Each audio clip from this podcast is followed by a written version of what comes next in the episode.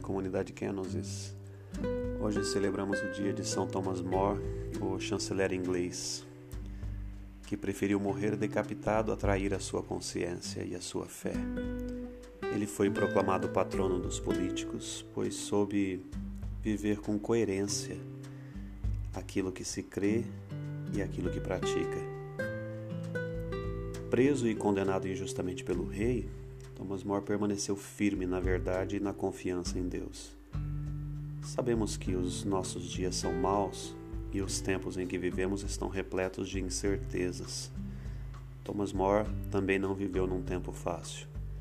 Da prisão, ele escreveu à sua filha Margarida, dizendo: Eu estou absolutamente convencido de que, sem culpa minha, Deus não me abandonará. Por isso, com total esperança e confiança, eu me entrego inteiramente a Ele. Tenho dúvida de que a regra de vida de Thomas More era aceitar em tudo a vontade de Deus. Fica tranquila, minha filha, dizia ele, e não te preocupes com o que me possa acontecer neste mundo, porque nada poderá acontecer que Deus não queira. E tudo quanto Ele quer, mesmo que nos pareça mal, é na verdade realmente ótimo.